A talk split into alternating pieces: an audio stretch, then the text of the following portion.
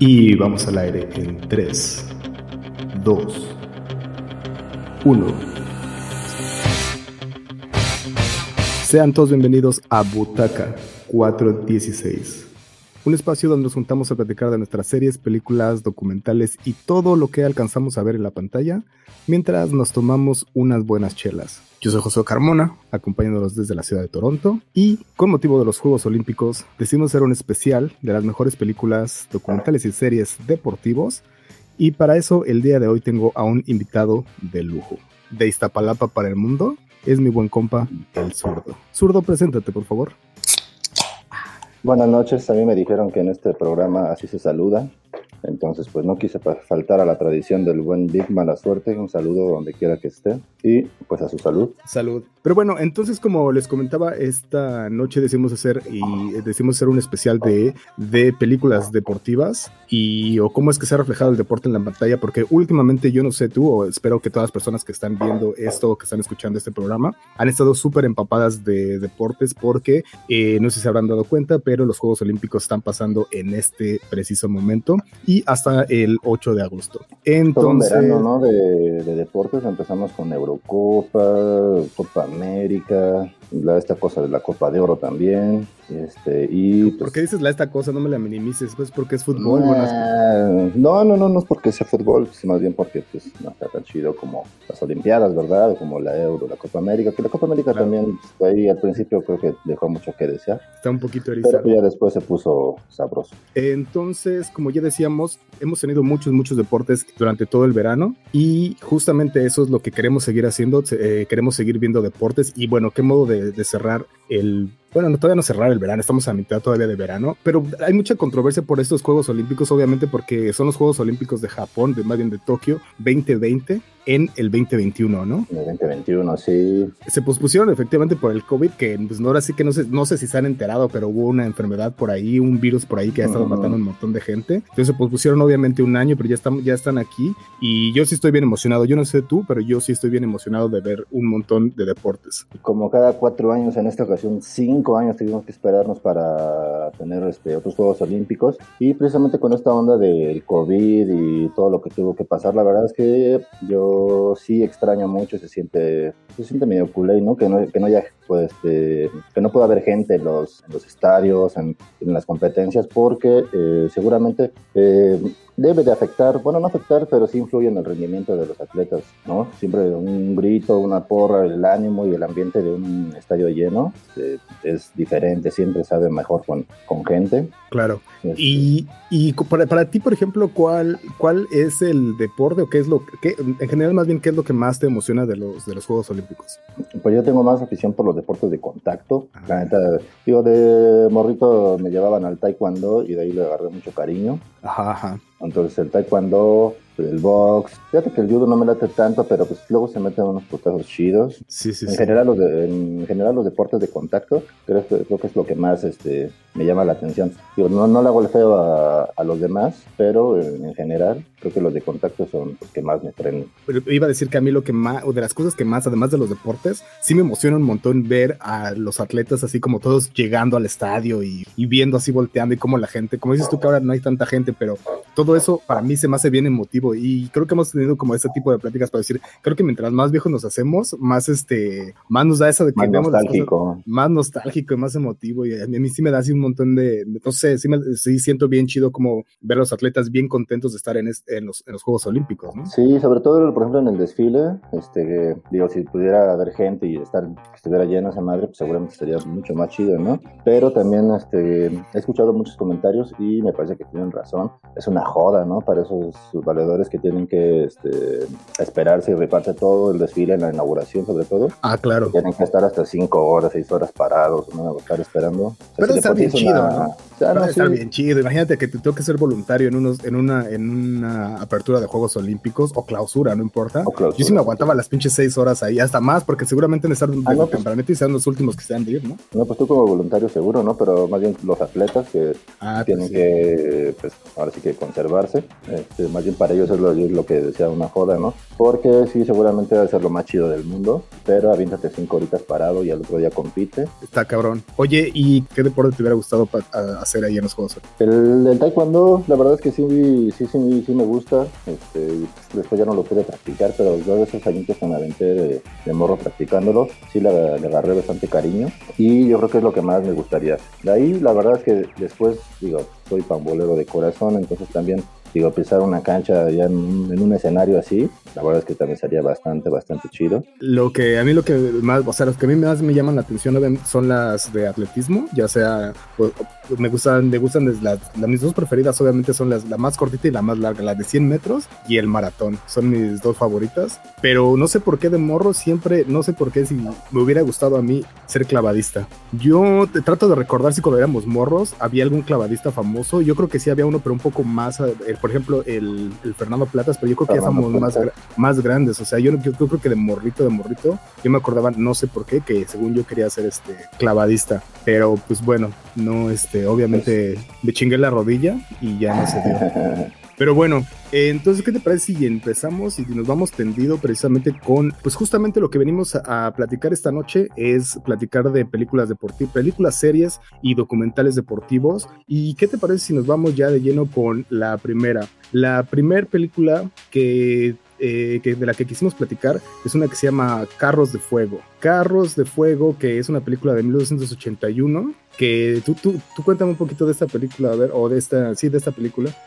Pues ese es como el icono del, creo que es el vínculo más grande entre el cine y el deporte, ¿no? O sea, escuchamos esa rola de la banda sonora que nos regaló Vangelis, que es, digo, o sea, cualquiera que escuche ese intro, o sea, no, no, se imagina otra cosa más que corriendo, vaciándose, llegando a la meta y corriendo en cámara lenta. Es, es el icono, me parece, del, del, cine y, el deporte. Es una historia de dos chicos de diferentes estatus sociales, el judío y ya sabes, adinerado y todo, con otro chico de puesto social más, más humilde. Y eh, bueno, pues ya sabes, es la historia de fraternidad. Digo, no sé si faltara la tradición del buen Big Marastetti para decir los spoilers, aunque pues es una película ya muy... este Es del 81, creo que ya, creo que ya se vale. Bueno, pero también es una película que vale la pena verla hasta salir de esas clásicas, clásicas. Y aparte tiene la,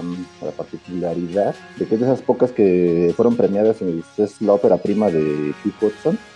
Y es de esas pocas películas que se llevaron el Oscar como mejor película ah. en, eh, en, ópera prima, ¿no? Entonces, yo creo que sí, sí vale la pena y todo el mundo se va a deleitar con esa con ese soundtrack, ¿no? La verdad es que es una de las icónicas del, deporte que no nos puede faltar. Exactamente. Por ahí hay otra, hay un par de películas también que son basadas en estas, estas que estamos platicando son basadas en atletismo, pero hubo un eh, en particular un, un, atleta que se llama, se llamaba, perdón, Steve Prefontaine y hay un par de películas ahí, eh, una que se llama solo Prefontaine y la otra que se llama Sin Límite de Robert Town. Eh, yo estaba por ahí viendo, no sé, sinceramente, como que creo que son esas películas que hacen para hacer notar a, un, a, una, a una atleta en particular y como hacerlo quedar súper bien y todo, como que él tenía como el estilo de vida que él llevaba y... Exactamente, exactamente era su estilo de vida, o sea, lo mencionaban así, ¿no? O sea, él corría como vivía, él tenía así como un estilo muy, muy agresivo, era un corredor de fondo,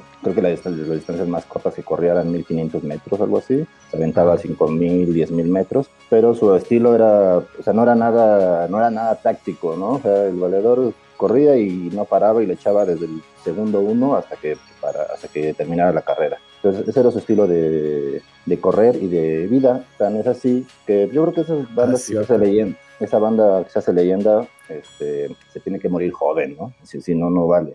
Si no, no vale. este valedor Pero ni, siquiera, ni siquiera llegó al club de los 27, como la otra no, banda famosa. No, no, no. Bien, bien cortito se quedó. Se echó a correr antes, exactamente. Eh, a los 24 años, me parece que se, se, mató en un accidente de auto. De autos. Le gustaba vivir la vida loca de todas maneras. Exactamente, sí para todo le echaba velocidad el carnal. Exacto. Bueno, entonces están esas dos, una que se llama Sin Límites, en del 98, y una que se llama Solo Prefontaine. Esas dos películas también están por ahí, chequenlas si les late. Eh, hay otra película que a mí me late mucho, mucho, es esta se llama McFarland USA, que esta película es del 2015, la protagoniza Kevin Costner, y se trata de un entrenador que lo mandan a, de un entrenador de, atletismo, que lo mandan a una escuela muy pobre, eh, y es en California aquí se empieza a encontrar como que muchos chavitos que de nacionalidad obviamente que o su background que es latino y que esta banda pues él se da cuenta este este entrenador se da cuenta de que estos estos chavitos se pueden pueden son son muy buenos para hacer para el atletismo pero que o no tienen tiempo tienen que estar trabajando con sus jefes tienen que ir a, la pizca y tienen que hacer un chingo de cosas. Entonces él se da un poco a la tarea de como tratar de balancear las cosas de invitarlos de invitarlos o de que sí participen en el, equipo de atletismo y convencerlos. Obviamente esta es una historia muy muy muy adisneyzada, entonces tenía que, ya sabes, pues entonces pintan las cosas súper chidas y es una historia, está basada en una historia real, entonces al final nos empiezan a mostrar a todos los, este, a todos los, chavitos que, que formaron parte de este equipo de atletismo. Y está bien interesante, a mí me gusta mucho, digo que una de, mis, de las cosas que me gusta a mí, volviendo a lo de los eh, Juegos Olímpicos, de las cosas que me late a mí ver mucho son las cosas de atletismo, entonces esta película, no sé, sí me late acá, pues ya sabes, Disney, entonces te tiene que hacer, tiene que hacer este sentir bien. Bien. Fíjate, una de las cosas que, se me pasó a mencionarte de, de Fontaine, que es quizás, y quizás a lo mejor uno de los motivos, como dices, que lo quieren en el tercer, era más bien su relación que tenía con su, con su entrenador, se llamaba Bill Bowerman, espero que así se pronuncie, este, que resultó ser uno de los cofundadores de Nike. ¿no? Entonces, pues digo, al final de cuentas, este, siempre estos carnales gabachos pues tratan de, enaltecer y de darle mucho valor a sus cosas, ¿no? Tanto sus deportistas como sus compañías. Entonces, es muy, eh, era muy notable su relación que tenían como, como entrenador y, ¿cómo se dice?, como pupilo. Y fue de lo que lo hizo este, más popular y bueno, se le achaca también pues a, él, digo, aparte del carácter de, de Prefontaine, pues eh, tenía un, entrenador que lo empujaba a, seguir su estilo, ¿no? Ah, y sabes, ahorita que mencionaste esto, si no me equivoco, de hecho, este Prefontaine tuvo también mucho que ver, como tú dijiste tú, con la marca Nike y con la fabricación de tenis y entonces también por eso, creo que también por eso se quedó mucho en el, en este inconsciente colectivo de que mucha banda lo conocía porque sí tuvo que ver como con la tecnología y estaba... Con el desarrollo, ¿no? el desarrollo, estaba metido en eso. Eh, ¿Qué te parece nos vamos con la siguiente, las siguientes películas que, de las que queríamos hablar es eh, de fútbol americano. Ahí hay un, un par que a lo mejor no nos vamos a clavar tanto, a menos que tú quieras clavarte en alguna, pero en fútbol americano ahí hay, hay varias que son muy recomendables. Está por ahí eh, Jerry Maguire, Jerry Maguire con Tom, Cruise, The Blind Side con Sandra Bullock, Un Domingo Cualquiera con Al Pacino. Ah, y también eh, Remember the Titans o Duelo de Titanes, también una muy buena recomendación. ¿Hay alguna para ti de esas que te guste un montón? La verdad es que Jerry Maguire la vi hace mucho tiempo y sí me pareció, digo, estaba chido porque no era exactamente la, la historia del deportista, sino más bien lo chido era que era el agente, ¿no? Del otro lado del deporte. Claro, entonces, digo, en ese entonces me parecía chido darle la vuelta a la, clásica historia del deportista y ver este, el otro lado, ¿no? Las trampas, las tranzas, todo lo que se hace en el, con el varo dentro del deporte. Y una René Zellweger guapísima, ¿no? En esta película. Bueno, como todo. Cuba Gooding Jr. y ya, Cuba Gooding Jr. y René Zellweger. Eh, sí, está muy buena. Es, la, la, verdad es que sí está bastante chida esa película, si pueden vérsela por ahí. Eh, ¿Qué te parece vamos a, otra, otras películas también? Esta es en, la, en la parte de fútbol, nuestras favoritas de fútbol. Eh, tenemos, un, tenemos varias también. Victory con Silvestre Stallone y, ni más ni menos que el, rey. Edson, Pelé. Edson Arantes de Nacimiento, el rey Pelé. Está otra película que se llama Bendit, uh, Bendit Like Beckham. Está otra, una película, pero esta no es mexicana, pero sale un muy buen actor. Un, el mejor actor que ha dado México posiblemente. Kuno Becker. con gol. Este, y esta, esta hay otra que voy a mencionar por ahí, pero la voy a mencionar más adelante. De estas, eh, de estas, ¿tienes alguna favorita? Victory con Sylvester Stallone, uh, Bendit Like Beckham o Gol de Kuno Becker. Eh, ¿De ahí cuál? Uh, pues ahí la verdad es que eh, la nostalgia de ver a Pelé en, la pantalla grande está chido y este, ver los, lances de Silvestre Stallone. Está muy locochona, ¿no? está muy rara esa. ¿Cómo, ¿Cómo le habrán llegado al. ¿Cómo le habrán.? Ah, bueno, ahorita que estamos mencionando esto también, hay un documental en Netflix que no tiene mucho que platicamos durante los programas de Butaga 416. En este documental es, obviamente de la vida de Pelé, pero lo curioso es que casi casi él pagó la producción de este programa, de este documental. Entonces, obviamente, lo hacen ver así como la persona más noble, el más chido y el más acá. Pero, pues, una de las cosas que hizo él y que, que lo invita, aunque él era el mejor, llegó a ser el, mejor y hasta la fecha muchos lo consideran como el mejor jugador que ha existido de fútbol. Él nunca jugó eh, internacionalmente hasta ya muy grande que jugó para la Liga de Estados Unidos. Estados Unidos, Pero ¿cómo es, cómo es que habrá llegado a, a este tipo de películas si en realidad no tenía, aunque era obviamente internacionalmente famoso, pero no era como una vida tan internacional? Pues no sé qué tanto le hayan brillado, pero pues también es conocido que al valedor le gusta el varo, ¿no? Mm. Entonces, pues yo veo que seguramente el primer, o sea, no creo que le haya llamado tanta la atención compartir este pantalla con Sylvester Stallone, que tal vez sí, pero seguramente fue dinero. Que otra cosa también, digo, sí será, tal vez tendrá una carrera deportiva pues medio limpia, ¿no? No dudo que también haya aventado un, un, tropiezo, pero este, nada, pues definitivamente es varo, varo, todo es varo.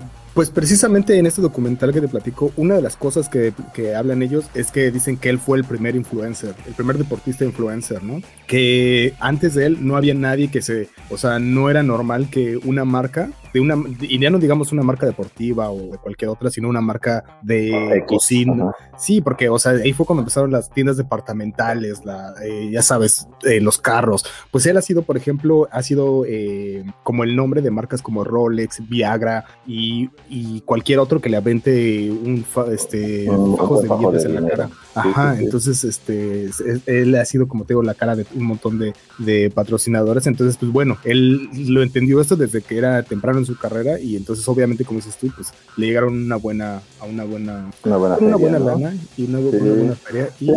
no sé si, estoy a preguntar hace rato, no sé si el fútbol y tal vez el box sean de los deportes que más películas haya. Yo creo que son los dos deportes que tal vez sean los más, este, pues no sé si fáciles, pero a lo mejor por populares, que este, se hagan este, películas, series, documentales. Ok, pero por ejemplo, vamos a, ahora vamos a hablar de esto. ¿Cuáles hay películas buenas de fútbol? Ah, bueno, eso ya es otra cosa, ¿no? O sea, o sea, buenas que, o sea, no, no como Carros de Fuego que se llevó Oscar, ¿verdad? no, ya, o sea, ya, o sea que, que, que, no sea una que no sea gol de Kuno Becker, pues, o sea, que, o sea, Que, o que no sea una dominguera otra vez como esa que estamos haciendo de Victory con Silvestre Stallone. O sea, son entretenidas, sí, pero buenas, buenas películas que digas, puta, qué buena película de fútbol me acabo. Rudo y Cursi, mexicana también, otra de fútbol. Exactamente. Eh, hay, hay más, hay más este películas que digas, esta película sí de fútbol sí está bien buena. Yo creo que, como dices tú, sí hay muchas, pero buenas, creo que no hay tantas. Sí, poquitas, eh, poquitas, poquitas. Ahí, este, para hacer menciones de las que están ahorita más o menos en Netflix, no me recuerdo, todavía está la de la de Maradona, que cuando estuvo en, en Dorados. Hay por ahí uno del Southampton que mm, yo lo empecé a ver, pero me quedé ahí, ya no me atrapó, ¿eh? No, no, no, no me lo dio tanto. Eh, la que me quedé con ganas de ver fue esta serie de, de Mourinho, cuando estaba en el Tottenham, que fue más bien como un reality, ¿no? Algo así. En, en, Amazon, creo que estaba en Amazon esa, ¿no? Estaba en, era de Amazon, me parece. Ajá. Pues sí, bueno, esas son las películas de fútbol. Te digo que ahí está mi opinión. Yo digo que sí hay muchas, pero que no muchas buenas. Y otra, otro deporte que también tiene varias o muchas películas por ahí, y nuestras preferidas eh, en las películas de béisbol, fueron uh, Field of Dreams con Kevin Costner, El Novato del Año, eh, Moneyball con Brad Pitt y The Sandlot o Nuestra Pandilla. ¿Por ahí tienes alguna en particular que te guste un montón? Pues fíjate que la verdad es que el béisbol no es mi deporte favorito, yo creo que es de los que menos, menos me llaman la atención, aunque también este, debo de mencionar que a pesar de su grosería que hicieron, entre comillas, las chicas del softball, ahora que estuvieron jugando, este, pues sí me restelé, ¿no? Para verlas, pero no es, no es como mi... Yo también me, me para ver a Canadá ganar. este, no es mi deporte favorito, pero eh, sí hay unas pues, películas entretenidas, como dices, ¿no? Esta historia de los nuestra pandilla, de los chicos que se tienen que rifar un tiro para rescatar la pelota firmada de, de Babe Ruth.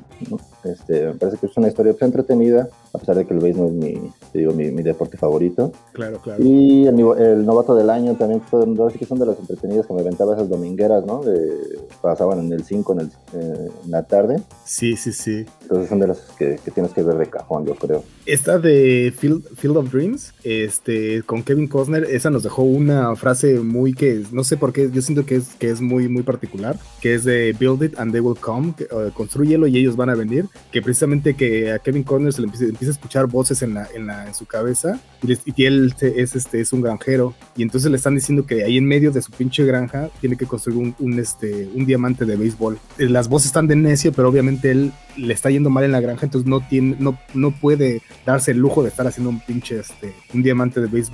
Entonces, no sé, esa, esa de build it and they will come es como una frase muy que se me, que me quedó muy pegada. Eh, otra que a mí me, me, gusta mucho esa de Moneyball, porque son esas, como dices tú, que no se enfocan en los deportistas, sino un poco le están viendo el deporte desde afuera. Es con Brad Pitt, se trata solamente del, de cómo en el béisbol estaban haciendo todo, todo incorrecto y hay, hay un tipo que es, si no me equivoco, es un economista de Harvard que llega y que empieza a hacer con un montón de hojas de Excel, empiezas a sacar, no, no es con hojas de Excel porque ya la historia ya, tiene, ya tiene más tiempo, pero literalmente, o sea, ya sabes, es este un vato oficinista que nada más les, les, le, le, encanta hacer números y empieza a sacar que quiénes son los mejores, los mejores este, jugadores con base a los, a los números y hace ecuaciones y todo, pero no necesariamente con base a su popularidad o cuánto ganan o cuál es el más caro. Y entonces puede hacer de un equipo, uh, hace a los Athletics de Oakland, que los hace un equipazo con, un, con una cantidad de dinero bien, bien baja y todo lo hace con base, digo, que en, en estadísticas y cosas así. Entonces esta película está bastante chida.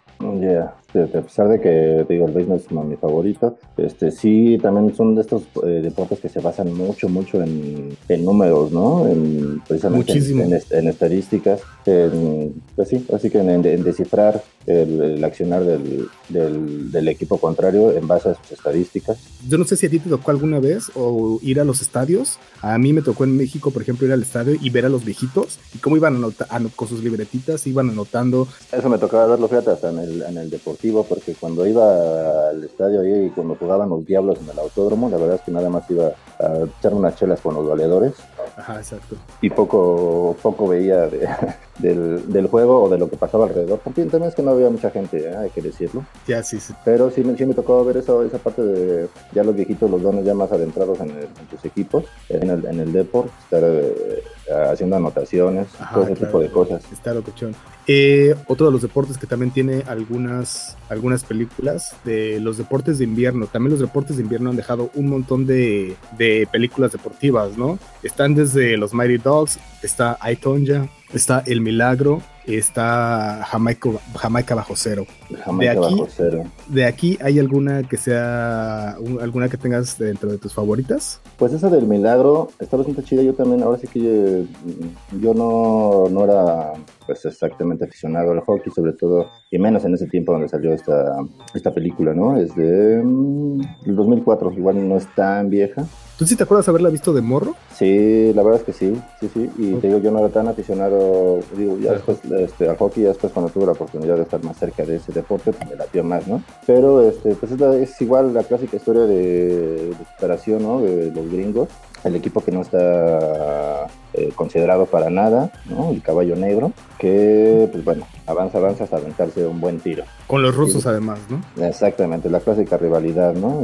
Los gringos con los soviéticos, con, sí. Que además, si no me equivoco, también esta película es de Disney, entonces obviamente se tienen que echar esas historias épicas, donde, o sea, está de más, está, creo que está de más decir que, bueno, por más que no te quieras aventar spoilers, te está diciendo que es una película de Disney y que, y, y que es el tiro de los estadounidenses contra los soviéticos, bueno, ya no, o sea, lo ya, demás ya... Sí, la palabra Disney ya es un spoiler. Exacto. Y, pero pues sí, definitivamente son este tipo de películas, como dices, este, las feel good movies, ¿no? Que la vas a ver y que se las pones. Yo creo que si tú tienes un equipo, pones a, o, o, la banda que tiene morritos, se la pone a sus morritos antes de ir a jugar este, el, un juego el domingo en la mañana, para que se puedan y vayan bien pinches acá, este. Sí, motivados, ¿no? Motivadísimos, ¿no? Pero sí son, son películas precisamente eso, ¿no? O sea, de motivación, para sacarte el coraje, para, para echarle ganitas. Y ya para terminar también, bueno, dentro de las de, deportivas de invierno, está Jamaica Bajo Cero, ¿no? Esa es una película que está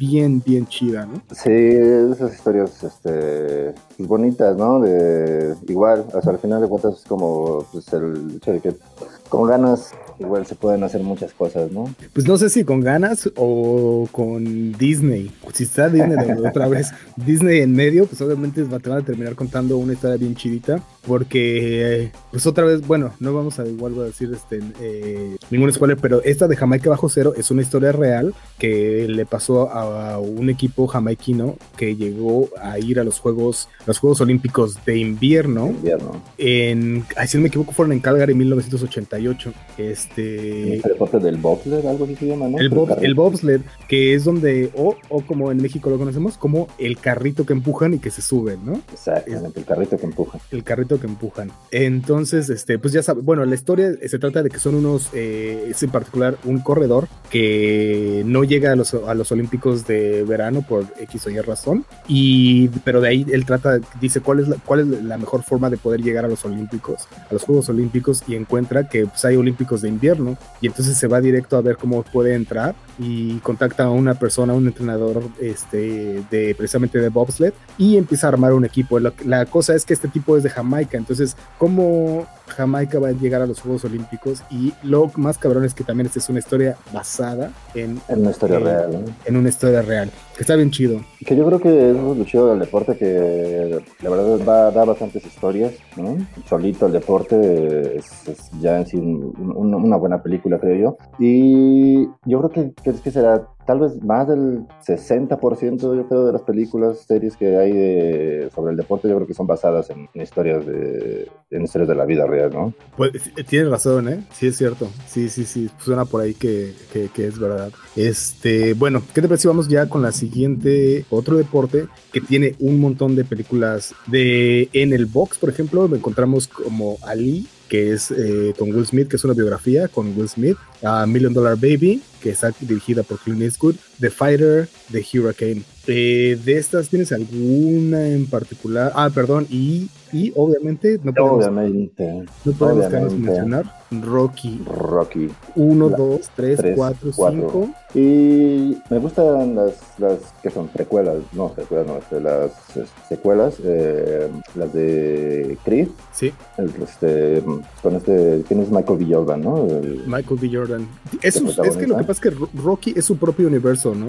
Sí, exactamente, sí, ya, ya es toda una saga, ya es todo un universo, exactamente. Hay por ahí, de hecho, una película de, con Sylvester Stallone en donde él ya está como, como un viejito donde no, no dice nunca que es Rocky ni nada, pero se supone que es un boxeador retirado uh -huh. y se va a rifar un tiro con otro boxeador. Y, pero es como que lo mismo, o sea, digo que nunca dice que es Rocky, pero eh, la historia pero, totalmente. Pero tú sabes que es Rocky, ¿no? Tú dices, eh, ah, exacto, a huevo. Y, pero está, sí, está súper chido. Pero bueno, la, creo que aquí la que hay que mencionar, y otra vez regresando al. al esas, esas batallas épicas. Esas batallas épicas con los rusos, obviamente no nos podemos quedar sin platicar de Rocky 4, ¿no? Exactamente, y enfrentando a Iván Drago, ¿no? Es esa, la, la, máquina contra el corazón. Este, sí, la verdad es una clásica. Yo, yo digo, ahora sí que les tengo mucha, les tengo nostalgia, pero este, ahora sí que dentro de ese universo de Rocky, este, sí me quedo con las más recientes, ¿eh?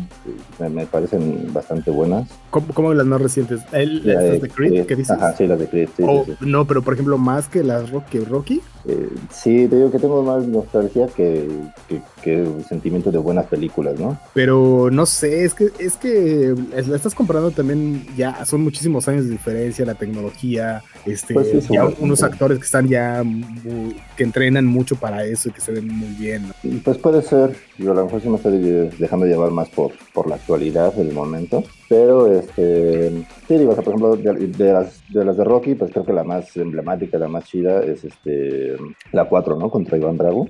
Sí, sí, sí, sí. Ya el resto, lo que, lo que sigue es que ya no, esa la, la fue la, como la cúspide, después de eso las que siguieron haciendo, ya, ya cuando tenía un hijo y que se divorció y que la, y no uh -huh. sé, que ya, eso, eso ya no tenía ningún, no sé, bueno, ya no pegó. Pues. Sí, bueno, los, los primeros tiros contra el Apolo y todo eso estaban, digo, pues, está chido. También este, en la primera, pues uno se podía esperar que ganara este Rocky, pues le ponen chinga, ¿no? Ah, sí, sí, sí. Terminan empatados en una, ¿no? Ajá, pues me, me, parece que igual es como un buen giro. Ya digo, después obviamente le tiene que regresar a poner a su madre Rocky, ¿no? No se iba a quedar así.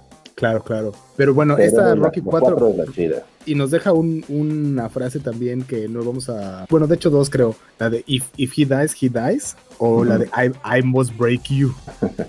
¿No? Ese está bien chido. De, de, de- de Iván Drago. Sí daba miedo, ¿no? Además de que venía, si no me equivoco, de hacer eh, Soldado Universal y películas así bien locochonas, este, este valedor, ¿no? Sí, no, la verdad es que sí, es, así, y este es un compa bastante pues, ruso, al fin y al cabo, ¿no? Grandote, mamado. Ahora, hablando ya seriamente de esta- este tiro que se aventaron, no tenía ningún sentido, ¿no? O sea, el peso nunca hubiera tenido, nu- nu- nunca, Sí, nunca se hubiera exactamente. podido. Eran eh, pesos completos, ¿no? Creo. No sé, pero tampoco Ro- eh, el Ro- Rocky, Rocky estaba chiquito y ese güey, o sea, por más, por más que sean de, madre. 100, de 100 libras en adelante, o sea, si hubiera sido a lo mejor súper completo, o, o sea, en la- que eran, que eran No, como pues ya- tres categorías de diferencia. Si Rocky aceptó el tiro, ya dijo el Canelo. Si, si ese güey acepta, pues, es su problema.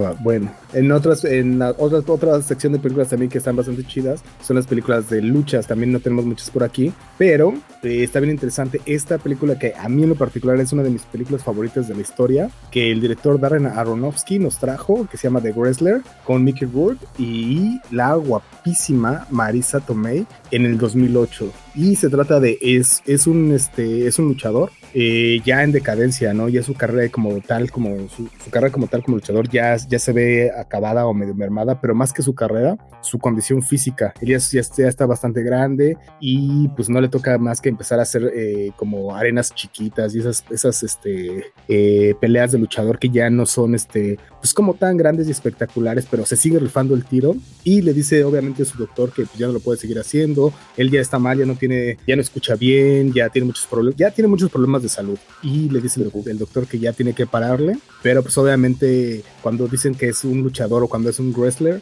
pues no nada más es luchador arriba del ring, ¿no? Es un luchador de la vida y eso por la vida. Y, y, además se da cuenta de pues, que su vida pues, pues tan, no es como no es tan chida sin la lucha. Él está, él nació para ser luchador y está bien, bien chingón esta película. Es, es un dramón de esos chingones, una película chingona, es un Mickey Rourke ah, que es como que creo que la última vez que lo vimos con la máscara, la, el, su, su, cara todavía de Mickey Rourke antes de que se convirtiera en quién sabe qué cosa. Eh, entonces eh, es una película, a mí me late un chingo. Y bueno, pues no está de más mencionar en estas películas bueno, en esta sección de las luchas, de que pues esta semana, desafortunadamente, nos eh, dejó bueno, un ídolo. Exactamente, nos dejó un ídolo, el, el Porky. Eh, ¿Tú te acuerdas de ti como de morro haber ido a ver la, la, las luchas, haberlo visto en las luchas? Tuve la fortuna de verlo, ya no como, bueno, más bien ya como Super Porky, aunque él empezó su carrera con sus carnales los brazos, este, salió el brazo de plata. Este, sí, sí, todavía tuve, ya he venido a menos, la verdad, pero todavía tuve la fortuna de, de, poder verlo luchar. Y este, la verdad es que, híjole, yo creo que de ellos tres, de, de, bueno, o sea, de sus carnales, definitivamente, aunque no era el mejor luchador, pues era el más carismático, ¿no? Entonces, este, sí, ah, se ganó, sí, claro.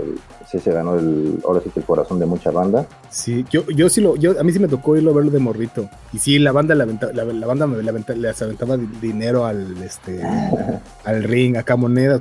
Era, era una loquera, o sea, la neta estaba muy, muy chido. Y como dices tú, estas actitudes que tenía, esta, esta escena que se, se, seguro se puede encontrar en YouTube, donde está acá ese güey escondiéndose atrás del tubo. El tubo, ¿no? En el poste de la esquina. Sí, en la esquina y además, del... y, ajá, exactamente, de la esquina del, del, del poste. De, entonces, este, estaba bien locochón. Y además, obviamente, ocupaban su, su gordura, la ocupaban como a su favor. Se, se sentaban en el enemigo y se quedaba así como que, ¿qué pedo? Sí, y... supo hacer un buen personaje, ¿no? De, es... de, de, de su condición física. Exacto, exacto. Y bueno, no, pero no podemos, ya, ya, en ese tema de la lucha, obviamente no se puede dejar de mencionar toda la saga de películas del Santo, Blue Demon, ¿no? Claro, claro. Que, a ver. Y hablando de, de, de, que no hay muchas series, pero por ejemplo, la de Tinieblas con Capulina. Ah, bueno, es un clásico también, sí, sí, sí, sí, sí.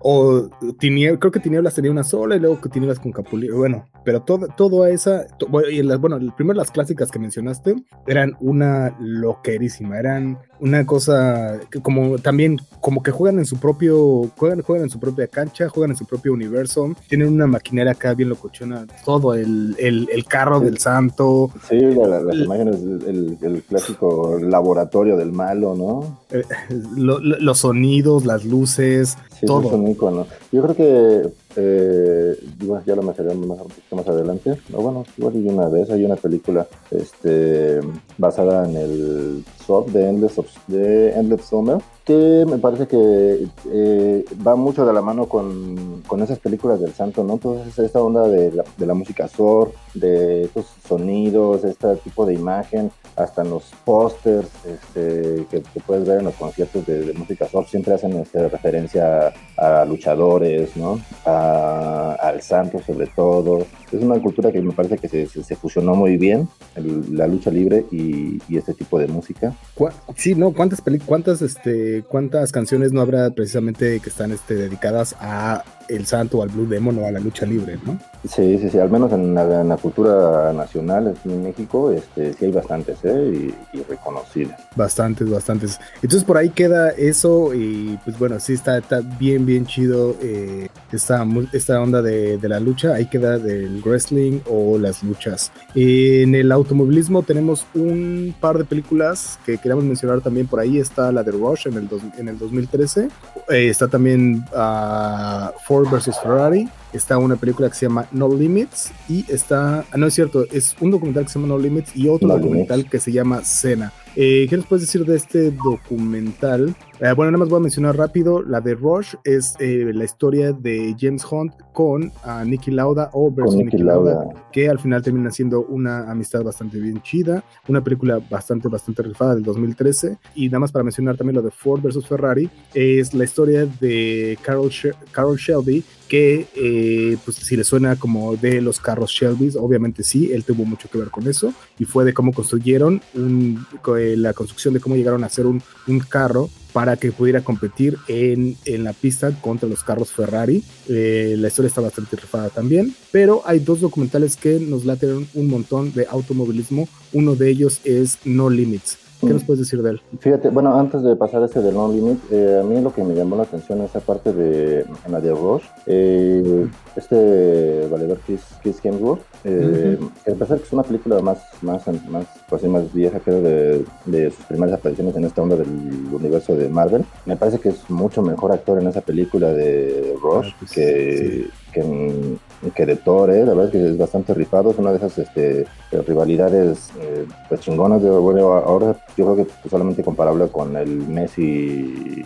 cristiano, pero pues estos güeyes sí se picudeaban, ¿no? O sea, no, no, no era de que, no, sí, nos llevamos bien y la, no, estos güeyes sí se, se tiraban. Y, ajá, y literalmente, a, o sea, ahí era, si se jugaban la vida cuando se era un, este, un entroncito, si era rifarse la vida con un choquecito, ¿no? Bueno, y en esta, en el documental de No Limit, híjole, pues es de esas historias, este, pues igual, ¿no? Que, que difíciles y las historias que nos da la vida. Es este la historia de Alex Zanardi, este corredor muy, muy, muy bueno de Fórmula 1 y de otras categorías. Este, igual es su historia de vida. Él tuvo un accidente, en, me parece que corría para la, en ese entonces se llamaba la Serie Car, en el 2001. Y pues fue un accidente fuertísimo, fuertísimo, que pues terminan cortándole las piernas, ¿no? Entonces, de ser eh, campeón y un, corredor de, de, autos, pasa a, como parte de su rehabilitación, se le empieza a agarrar así que el cariño a, su silla de ruedas y se convierte en atleta paralímpico. Él este, es cuatro veces campeón de, los paralímpicos. Si no, me, si no me recuerdo, fue, fue en, Río, eh, en, la misma pista donde él corrió con, su oh, bólido. Sí, sí, sí. Eh, ahí, ahí ganó una, una medalla olímpica, pero pues ahora montado sobre una silla de ruedas, ¿no? Entonces es, una historia de esas chingonas de, pues, historias de vida, de, de superación. Y pues pero para mala suerte de este carnal, que pues la trae ahora sí que de capa caída, eh, hace un año precisamente eh, volvió a tener un accidente en una carrera y del cual no se ha podido recuperar. Es, este, sigue pues en cama, en terapia, eh, con limitaciones para comunicarse, Ah, fíjate que yo no sabía, yo no sabía esa parte de la historia, ¿eh? Sí, sí, sí, justamente hace un año, o sea, tendrá semanas que, que se cumplió un año de, de este otro accidente. Eh, él estaba en una, en una ruta de, de, bueno, de, es que creo que se llama ciclismo, digo, a pesar de que no es una bici. Sí, sí, este, y chocó contra un auto y ah, este, ya le, dejó lesiones muy graves, digo, ahora pues ya no tiene piernas, pero eh, ahora sus lesiones son en la cabeza, entonces este, pues más bien estos problemas ahora son neurológicos. Y pues la onda es que tiene problemas para comunicarse, digamos que lo que comenta su esposa y en las preguntas que leí es que pues, tenía mucha fuerza en sus brazos, en su tronco, digamos, pero pues el problema es realmente este, que pueda evolucionar su, problema en la cabeza. Pero este documental de, de No Limit este, no llega hasta esta parte, se queda en, sus logros este, como atleta paralímpico, ¿no? Que no, que no ah, son pocos. Está bastante chido, ¿no? Pues eh, yo cuando me estabas platicando de esta historia, por eso sí hice bastante énfasis aquí, porque no la conocía completo, o sea, conocía el nombre, el nombre obviamente sí es muy, muy conocido, eh, pero ya a partir de ahí no me suena así, o sea, obviamente Alex Zanardi cuando lo escuchas sí, sí, sí suena un montón, pero, pero no, no, no, no sabía bien, como dices tú, como hasta dónde llega esto, está bastante chido. Y bueno, ya nada más para la otra, la del documental de Cena, eh, es este, la, está hecha, fue en 2010, este documental está hecho por el director Asif Kapadia. Él hizo dos documentales más también, uno de eh, uno que se llama Amy, que es el obviamente de Amy Winehouse, y el de uno que se llama Diego Armando, uh, Diego Maradona, que es de obviamente de Diego Armando Maradona. Es un gran documentalista. Yo creo que si el día de hoy tenemos tantos documentales, o sea, hemos llegado como el año pasado vimos, o hace dos años a lo más, vimos este documental de Michael Jordan y todos esos documentales que estamos viendo en este momento, eh, creo que mucho es gracias a este, este documentalista que se llama Asif Kapadia porque precisamente empezó a construir estos mundos, estas historias, a contarlos, eh, a contar los documentales diferentes. O sea, te, antes como, eh, como imaginarse la, la, palabra documental era una cosa tan tediosa y decir, así eran alguien, una, solamente ver la cabeza de alguien again y, este, y verlo nada más hablando de un tema y cambiar a otra cabeza y estar hablando de otro tema y algunas imágenes por ahí. Este, este director le dio un, un giro totalmente diferente y empezó a contar las historias de un modo, de un modo diferente y muy, muy chidas. Entonces, yo la primera vez que escuché ese documental eh, fue porque alguien lo mencionó y, dijo, como si quieres ver a un hombre llorar, enséñale, enséñale este documental de, de Cena, Y, y vas a ver cómo está. Es muy emotivo, no tanto, no sé si para hacerte llorar, pero es muy emotivo, está bastante chido. Y también, pero también te muestra cómo llevaba eh, también este eh, Ayrton Senna, cómo llevaba su, su vida también al límite, tanto tanto adentro como afuera de la, de, su, la pista. de la pista, exactamente. Está, queda ahí. Eh, hay un par de menciones honoríficas ya para cerrar que quería mencionar.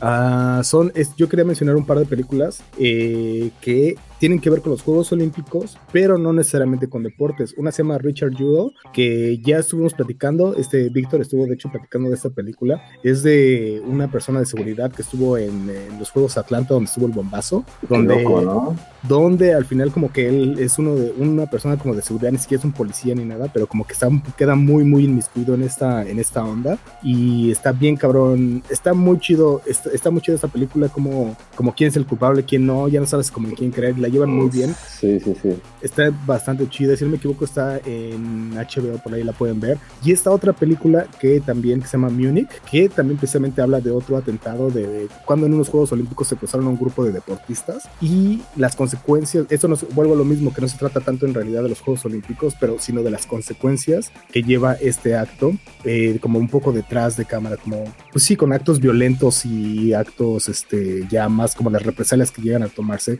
a partir de estos eventos, ¿no? Y tienes tú también por ahí otra al que habías mencionado, que se llama The Endless Summer, que ya, ya, mencionaste un poco esta, de esta, pero cuéntanos un poquito más. Eh, sí, es eh, de los primeros, no es que el primer documental eh, de SOR, este, este lo realizó este valedor Bruce Brown, es, en ese documental lo hace de, todo, él es director, camarógrafo, este, de todo, de todo, o sea, es, es un todólogo en este documental, es un documental del año 1966, ya está viejito. Y eh, es, eh, ahora sí que he reconocido este compa por ser el primero, se le considera el padre del, del cine del SOR, todos los documentales, los cines, cine sorfero, por precisamente por este, por este trabajo que, este, nos, refleja mucho de, esta vida y que es un deporte que está estrenándose en, estos Juegos Olímpicos. Es la, primera aparición que, que, tienen, que estaba ahí y sí, la verdad es que tiene un poco de razón, o un mucho de razón más bien.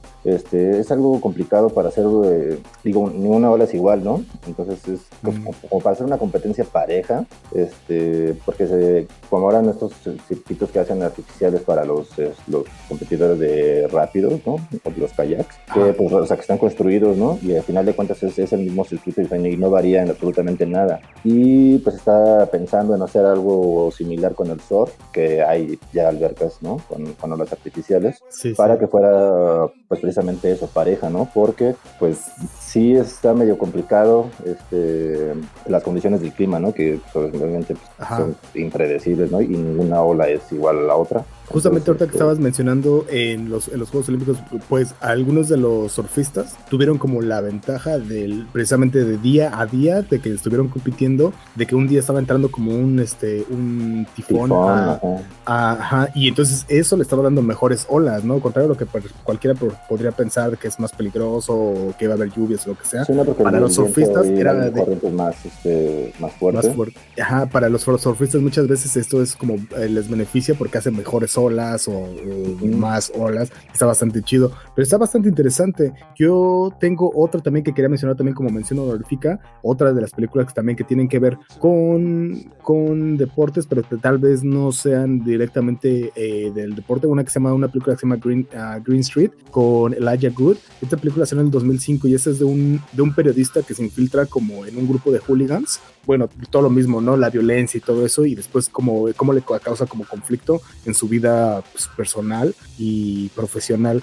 Otro, una película que también está bastante chidita. Y pues bueno, no sé si tengas algo más que mencionar. Yo nada más me quería ir con un par de, de notas a partir de los Juegos Olímpicos y de algo que mencionaste, que las, las cosas nuevas que están llegando. Yo no sé para ti, pero por ejemplo para mí, de las cosas más emotivas que he visto este, en estos Juegos Olímpicos, precisamente son estos nuevos, estos deportes que se han agregado ahora, ¿no? Como el surf o como el skateboarding. El skate, sí, exactamente. La verdad es que sí, son de esas cosas como dices, que, que nos pegan en, en la nostalgia, ¿no? porque digo, mm, igual yo no fui tan, tan apegado a, a, la tabla, pero este, definitivamente pues son de esas cosas que, que, acompañaron la juventud. Y ver ahora chavitos de, ¿cuántos tienen las niñas? ¿12 años? ¿14 años? Son, está bien cabrón porque las ganadoras, eh, las ganadoras eran primer medalla de oro 13 años, medalla de plata 13 años, medalla de bronce 16 años estaban compitiendo en la misma categoría con personas de 32, 28, 36 años que eran veteranos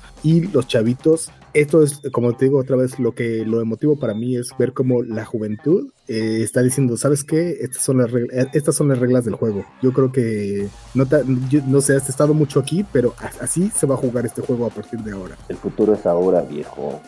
Y el futuro es ahora y somos nosotros y somos nosotras. Eh, justamente hablando de eso, de las niñas y ver esto desde las niñas, cómo, cómo juegan, otra de las cosas que me late a mí un montón y que he visto que está bastante chido de esos Juegos Olímpicos es precisamente yo no sé si tú sabías, pero estos son los primeros, Juegos Olímpicos que es eh, lo más cercano a ser una equidad de género. Sí, 51-49 me parece, ¿no? 51-49. Y como por ejemplo en algunos casos de algunos países como Canadá, que son, eh, si no me equivoco, esta, hace rato que estaba viendo iban por ahí de 13 medallas. De esas 13 medallas, ¿cuántas medallas crees que se hayan ganado los hombres y cuántas medallas crees que se hayan ganado las mujeres? Pues seguramente entonces más de mujeres, ¿no? Pues de hecho no solo más, absolutamente todas las medallas que se habían ganado hasta hace rato este, eran medallas de, ganadas por las mujeres y no había ninguna medalla ganada por hombres. Entonces, creo que se... otra otra mención en esa parte de la, de, la equidad, ahí este, no sé si sea competencia oficial, me imagino que sí, bueno, hay una categoría oficial. En natación hay ya relevos mixtos, ¿no? Pues, digo, aparte de las competencias de, relevos por equipos varonil y femenil, ahora ya hay este, relevos mixtos también. Ya tienes razón, son dos hombres, dos mujeres, y son y son precisamente son relevos en natación. Eso está bien chido. Ojalá que eso se le siga dando un montón de, eh, de, promoción y que sigamos viendo ese tipo de competencias, ¿no? Sí, que digo, al final de cuentas, digo, pudiera pensar a lo mejor en clavados, ¿no? Que se pudiera hacer algo, algo similar. Pero pues ahora sí que las condiciones de cada deporte, pues se dará, ¿no? ¿no? No en todo se puede, ¿no? Diferencias físicas luego pues, son muy marcadas. Pero, este, pero es una buena iniciativa, la verdad que está bastante chido esa parte de... Está bien, bien interesante también, tienes razón. Ojalá que siga dando. Eh, entonces, bueno, creo que eso es todo y esas son todas las películas que teníamos que por mencionar, que fueron sí un buen, son un montón. Y se nos quedaron un montón, ¿eh? Eh, lo cual da pie para, pues, muy posiblemente. Me estaba acordando ahorita que se nos pasó ahí también esta de Custurica de Maradona. ¿no?